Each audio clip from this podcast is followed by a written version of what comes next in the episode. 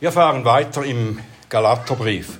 Galater 2, da lesen wir die Verse 15 bis 21.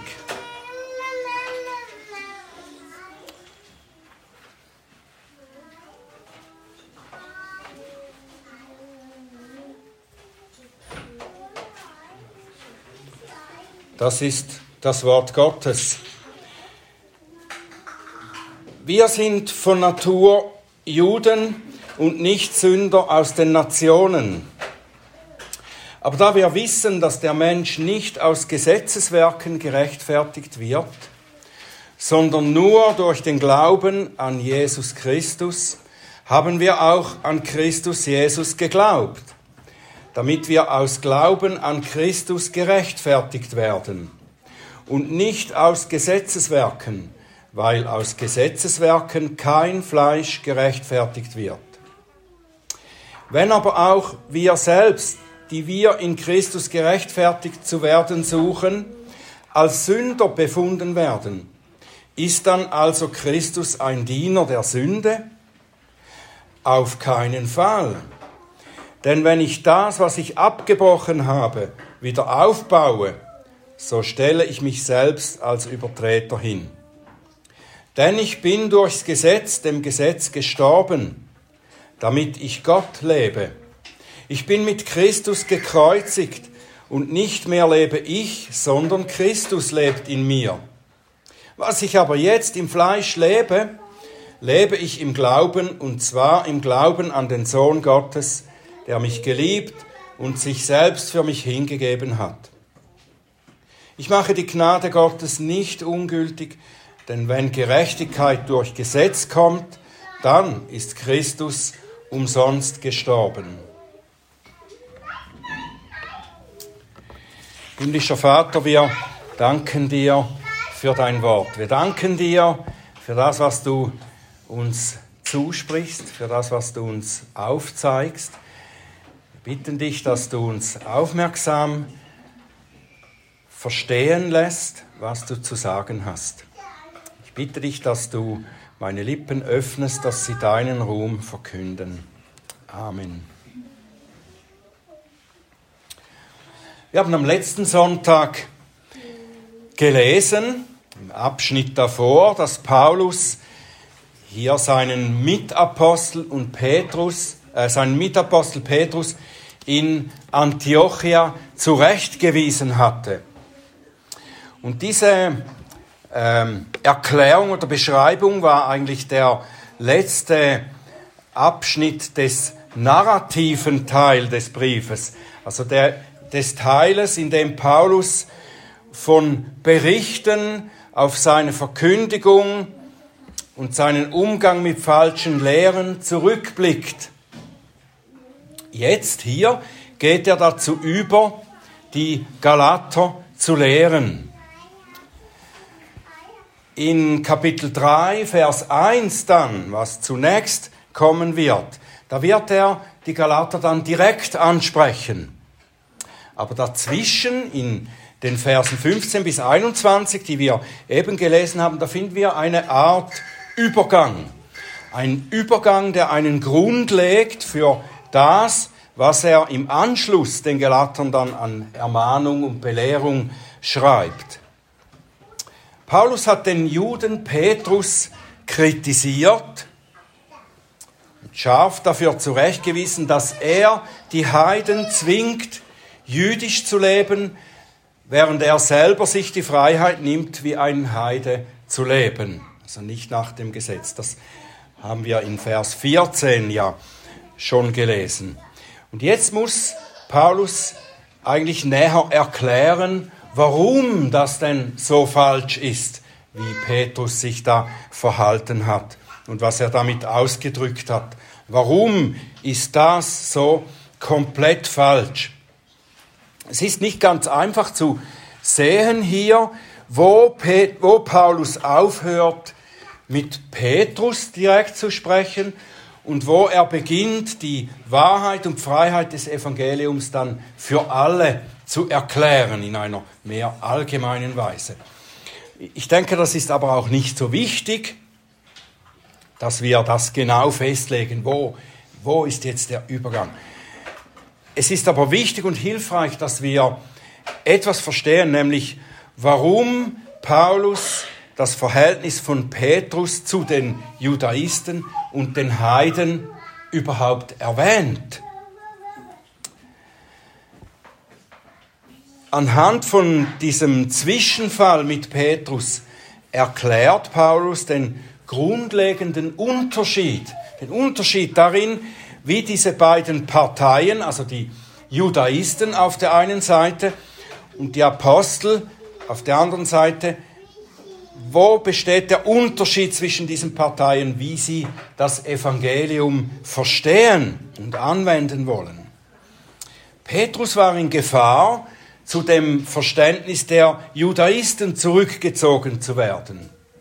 Und mit ihm auch die nichtjüdischen Christen.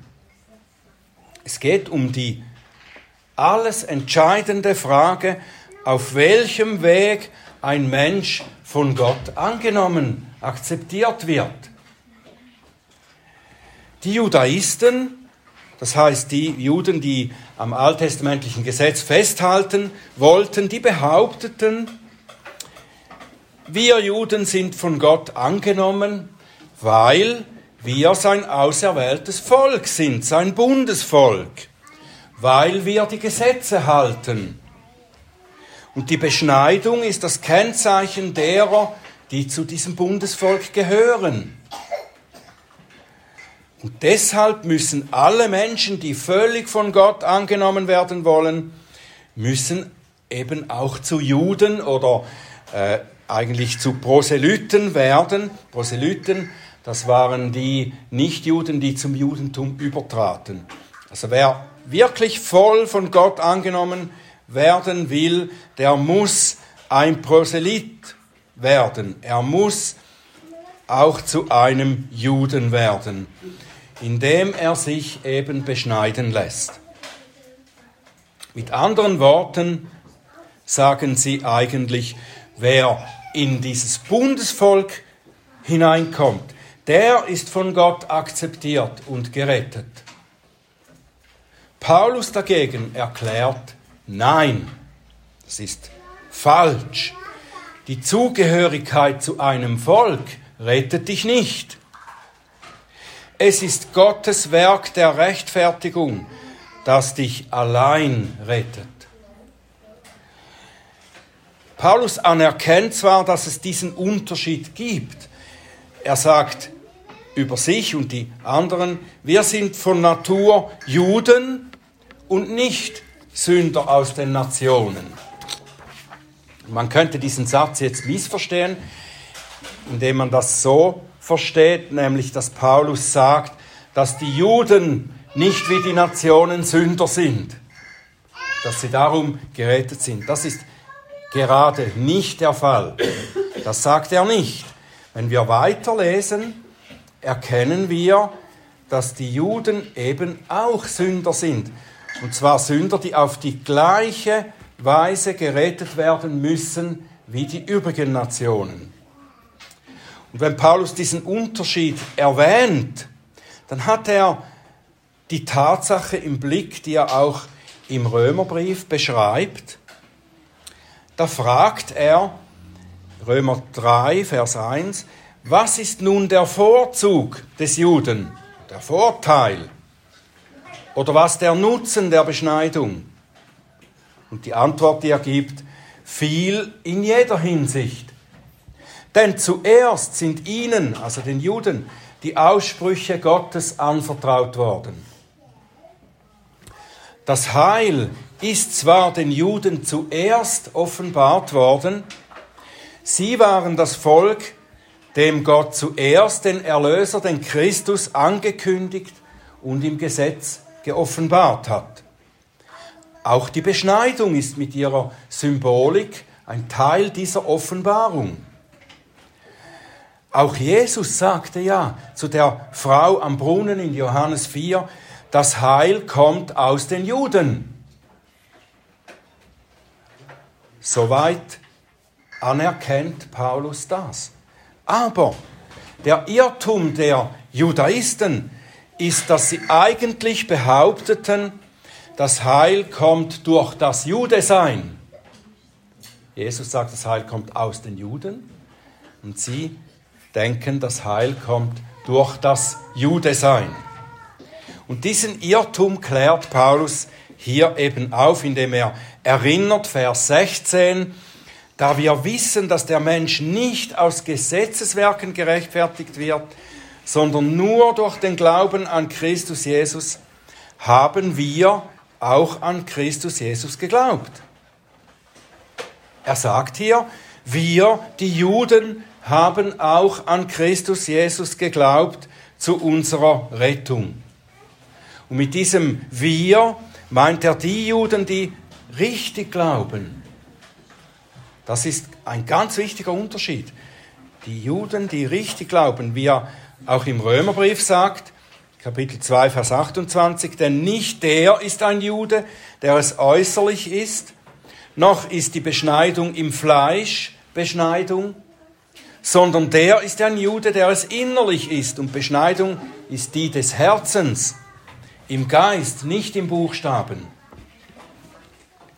Mit anderen Worten, wer am Herz beschnitten ist, das ist der, der nicht auf seine Abstammung oder auf sein Halten des Gesetzes vertraut, sondern wer allein auf den versprochenen Christus vertraut. Weiter in Vers 16. Wir haben an Christus geglaubt, damit wir aus Glauben gerechtfertigt werden, weil aus Gesetzeswerken kein Fleisch gerechtfertigt wird. Kein Fleisch.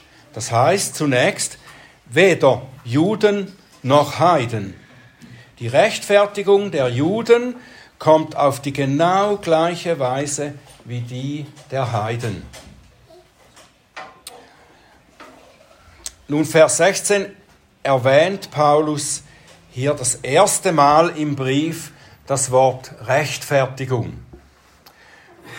Man kann annehmen, dass dieser Brief der älteste Brief der äh, Briefe von Paulus ist. Also ist es das erste Mal überhaupt, dass in einem Brief der Apostel das Wort Rechtfertigung verwendet wird. Paulus scheint vorauszusetzen, dass seine Leser verstehen, was er damit meint. Wahrscheinlich wissen wir ja auch alle, dass das Thema des Galaterbriefes die Rechtfertigung allein durch den Glauben ist. Und wir verwenden das Wort Rechtfertigung recht oft oder nicht. Aber wir wissen, wissen wir tatsächlich genau, was wir darunter verstehen müssen. Es gibt an verschiedenen Orten oder unter verschiedenen Leuten gibt es eine Verwirrung darüber. In, bis in die heutige Zeit gibt es verschiedene Kontroversen auch darüber, was Rechtfertigung genau ist, was das ist und wie das funktioniert.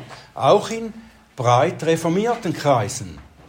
Vielleicht habt ihr schon mal über die neue Paulus-Perspektive gehört oder gelesen oder die sogenannte Federal Vision, die, die Bundessicht.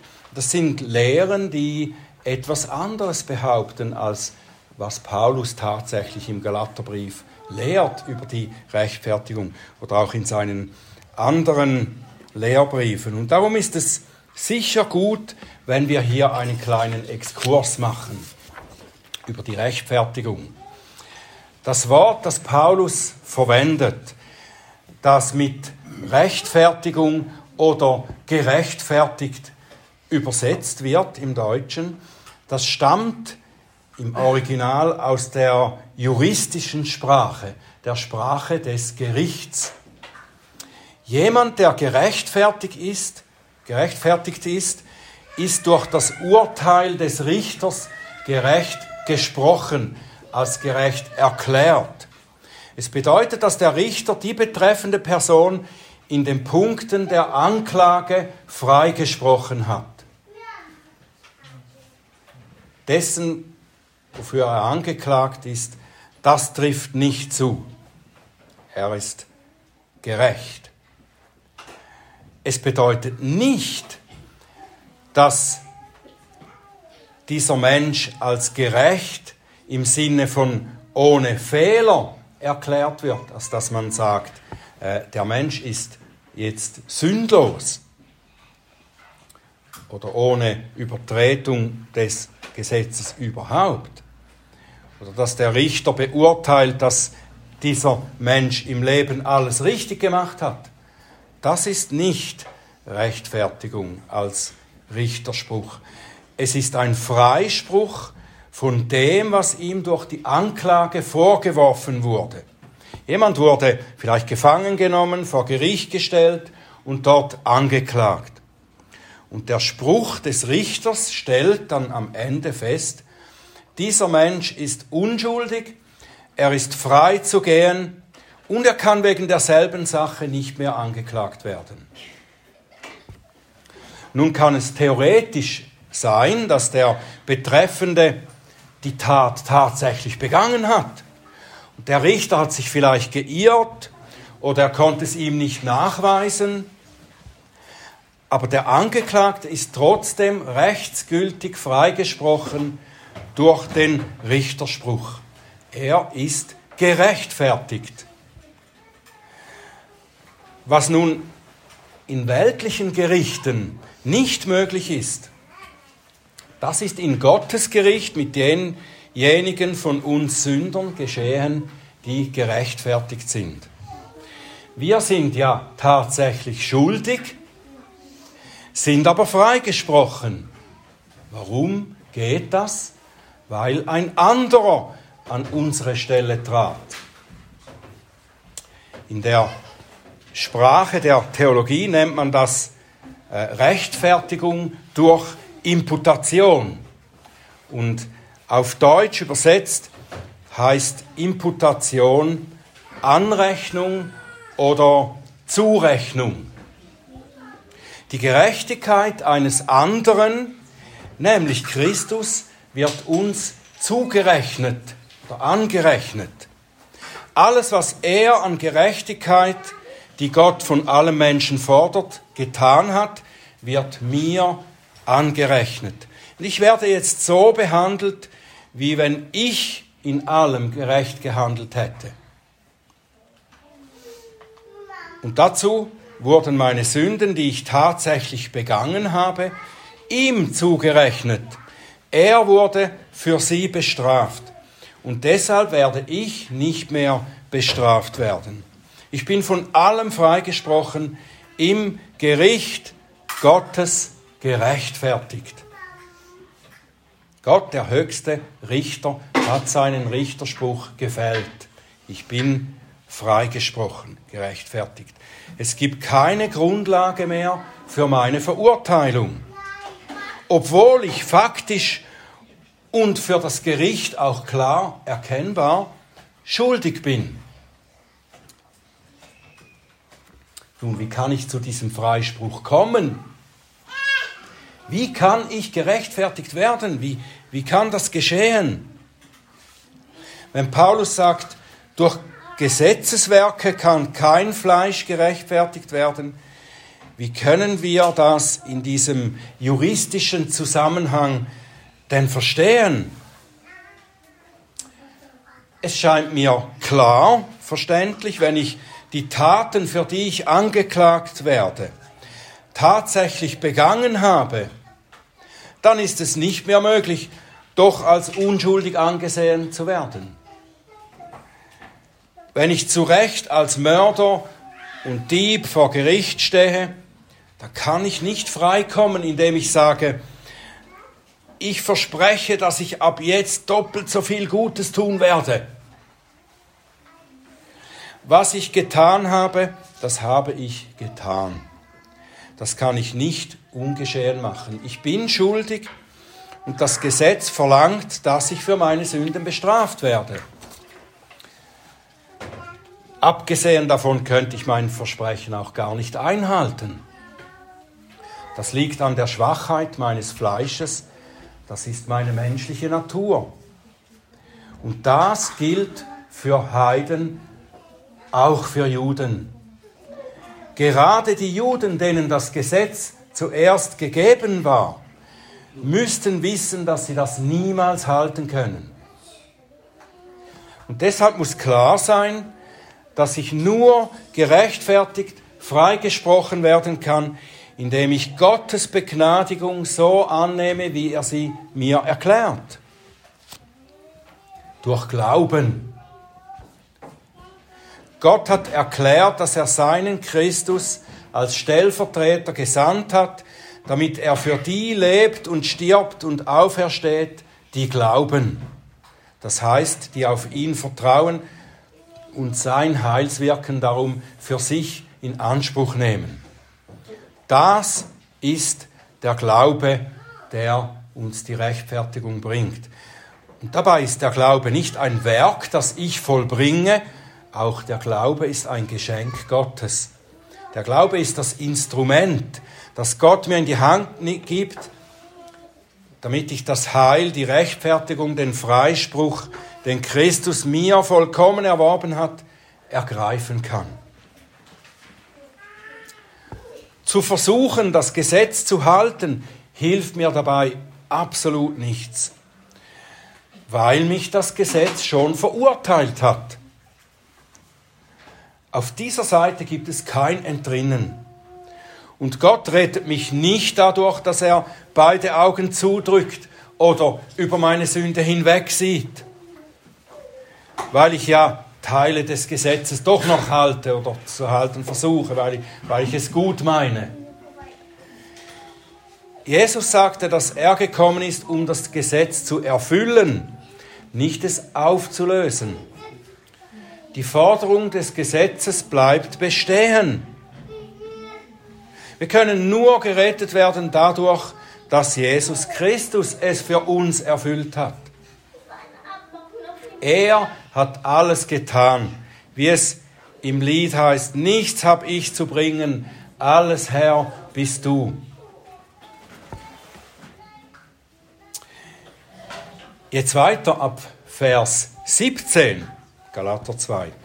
Da führt Paulus noch eine Frage ein, nämlich die Frage, was denn die Rechtfertigung durch den Glauben tatsächlich bewirkt im Leben des Menschen, der glaubt und dadurch gerechtfertigt ist. Es kann sein, dass die Judaisten einen Einwand brachten, diesen Einwand im Folgenden, oder dass Paulus den Einwand einfach vorwegnimmt, dass er sagt und denkt, äh, dieser Einwand könnte jetzt gebracht werden. Es ist ein Einwand, den wir tatsächlich manchmal oder vielleicht auch oft zu hören bekommen. Ein früher Mitarbeiter von mir, ein katholischer Christ, der fragte mich einmal einige Dinge über das reformierte Bekenntnis. Und dabei kamen wir auf die Rechtfertigung allein durch den Glauben zu sprechen. Und dieser Freund als Katholik, der dem Katechismus seiner Kirche treu ist, vertrat er natürlich, dass unsere Werke auch einen wichtigen Teil zu unserer Rechtfertigung beitragen müssen. Er sagte das in etwa so, wenn wir allein durch den Glauben von Gott angenommen würden, dann würden die Menschen nicht genügend motiviert sein, ein anständiges Leben zu führen. Mit anderen Worten, die Lehre von der Rechtfertigung allein aus Glauben verführt die Leute dazu, haltlos zu sündigen. Und das ist der Einwand, den Paulus hier anspricht, vorwegnimmt und widerlegt. Er sagt, wenn wir als Gerechtfertigte weiter sündigen, indem wir die neue Freiheit missbrauchen zum Sündigen, dann würde Christus zum Diener der Sünde gemacht werden. Oder anders gesagt, Christus, der sein Heil so billig anbietet, dass die Leute achtlos weiter sündigen. Er wäre ein Diener der Sünde. Das ist absurd. Vielleicht könnte man ergänzen, wenn sich diese Leute wenigstens beschneiden lassen müssten, wenn sie es etwas kosten würde, dazu zu gehören, dann wären sie wohl ernsthafter dabei. Vielleicht könnten wir das vergleichen mit einem Delinquenten, der von einem Gericht begnadigt und freigesprochen wurde, obwohl klar war, dass er die Tat begangen hatte. Und der Richter sagt dann zu ihm, du musst dich jetzt aber dieses Freispruchs als würdig erweisen. Du musst etwas leisten, durch das du zeigst, dass du ab jetzt ein gutes Leben führen willst. Du musst jetzt einige Stunden soziale Arbeit leisten und auch regelmäßig beim Gericht vorbeikommen und beweisen, dass du nicht rückfällig geworden bist. Wir könnten das vielleicht verstehen. Man will die Leute bei der Stange halten. Sie brauchen ein wenig Druck von oben, damit sie sich genügend anstrengen, nicht rückfällig zu werden. Wenn sie nichts zu befürchten haben, dann werden sie einfach weiter sündigen. Und Paulus sagt zu diesem Einwand, das ist ausgeschlossen. Das ist absurd. Warum? Weil wer so spricht, der versteht nicht, was mit einem Gerechtfertigten tatsächlich passiert ist. Ich baue doch nicht wieder auf, was ich abgebrochen habe. Und damit meint er, dass ein tatsächlich Gerechtfertigter nicht rückgängig machen kann, was an ihm geschehen ist. Ich bin durchs Gesetz dem Gesetz gestorben, damit ich Gott lebe, mit Christus gekreuzigt und mit ihm zu neuem Leben auferstanden. Das Gesetz hat mich getötet. Das heißt, das Todesurteil des Gesetzes hat bewirkt, dass ich hingerichtet werden muss und wurde. Aber eben nicht ich selbst wurde hingerichtet, sondern ich in Christus, weil er an meiner Stelle hingerichtet wurde. Gilt das nun für mich? Gott spricht es mir zu. Und dasselbe lesen wir auch im Römerbrief von Paulus. Einige Verse zitiere ich aus Kapitel 6 vom Römerbrief. Sollten wir nun in der Sünde verharren, damit die Gnade überströme, das sei ferne. Wir, die wir der Sünde gestorben sind, wie sollten wir noch in ihr leben? Denn wenn wir verwachsen sind mit der Gleichheit seines Todes, so werden wir es auch mit der seiner Auferstehung sein da wir dies erkennen, dass unser alter Mensch mitgekreuzigt worden ist, damit der Leib der Sünde abgetan sei, dass wir der Sünde nicht mehr dienen. Denn was er gestorben ist, ist er ein für allemal der Sünde gestorben. Was er aber lebt, lebt er Gott. Und wenn wir in Christus sind, gilt das für uns natürlich. Was die Juden, die Judaisten hier nicht verstehen, ist, dass das Heil in Christus, das uns allein durch den Glauben geschenkt ist und als Rechtfertigung angerechnet wird, dass das nicht nur eine theoretische, gesetzesmäßige Regelung ist. Es ist eine vollkommene Neuschöpfung. Wir erhalten eine neue Natur. Das ist inbegriffen in der Rechtfertigung Gottes. 2. Korinther 5, Vers 17, ist jemand in Christus, so ist er eine neue Natur, eine neue Schöpfung. Das Alte ist vergangen, Neues ist geworden. Und das kann Paulus, darum kann Paulus in Vers 20 sagen, nicht mehr lebe ich, das heißt, nicht mehr mein altes, gefallenes Ich führt mein Leben, sondern Christus lebt in mir.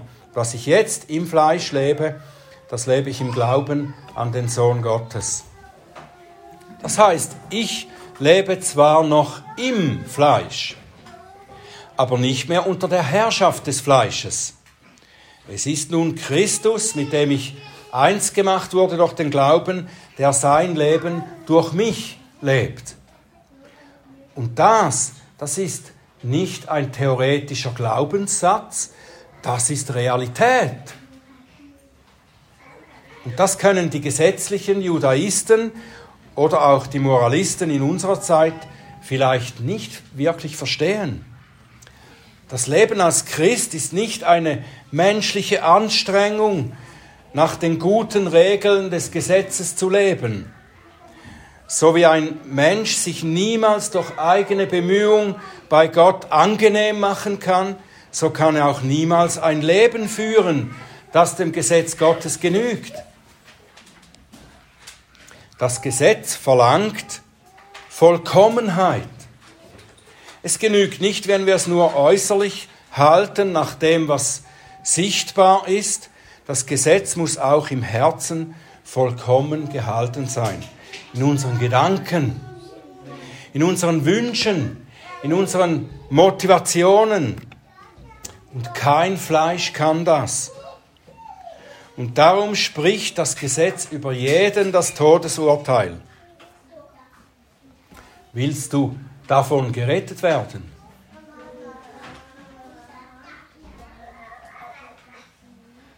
Das geht nur auf dem einen wunderbaren Weg der Gnade Gottes. Vertraue auf Christus und nimm seine Vergebung an und lebe fortan aus seiner Auferstehungskraft. Es hilft dir nichts, was du an Natürlichem beitragen könntest. Auch nicht, dass du vielleicht als Kind in Gottes Bundesvolk hineingeboren wurdest, in eine christliche Familie hineingeboren wurdest. Auch nicht, wenn du alle guten Dinge, die deine Eltern im Glauben tun, mitmachst oder nachmachst. Das hilft dir nichts. Auch nicht, wenn du dich zur besten aller christlichen Kirchen gesellst und treu alle Gottesdienste besuchst. Das hilft dir nichts. Allein Christus, der dir sein Heil durch den Glauben zueignet, der hilft dir und der rettet dich. Rufe ihn an, so wirst du gerettet werden. Allein durch Jesus Christus. Und er rettet dich nicht nur vor dem kommenden Gericht Gottes, vor der Verurteilung durch sein Gesetz, sondern er rettet dich auch von der Macht der Sünde so dass dein ganzes Leben mehr und mehr dem Seinen gleicht. So dass du mit Paulus sagen kannst, mein altes Ich ist mit Christus gekreuzigt. Jetzt lebe nicht mehr ich, sondern Christus lebt in mir. Christus in mir, die Hoffnung der Herrlichkeit. Amen.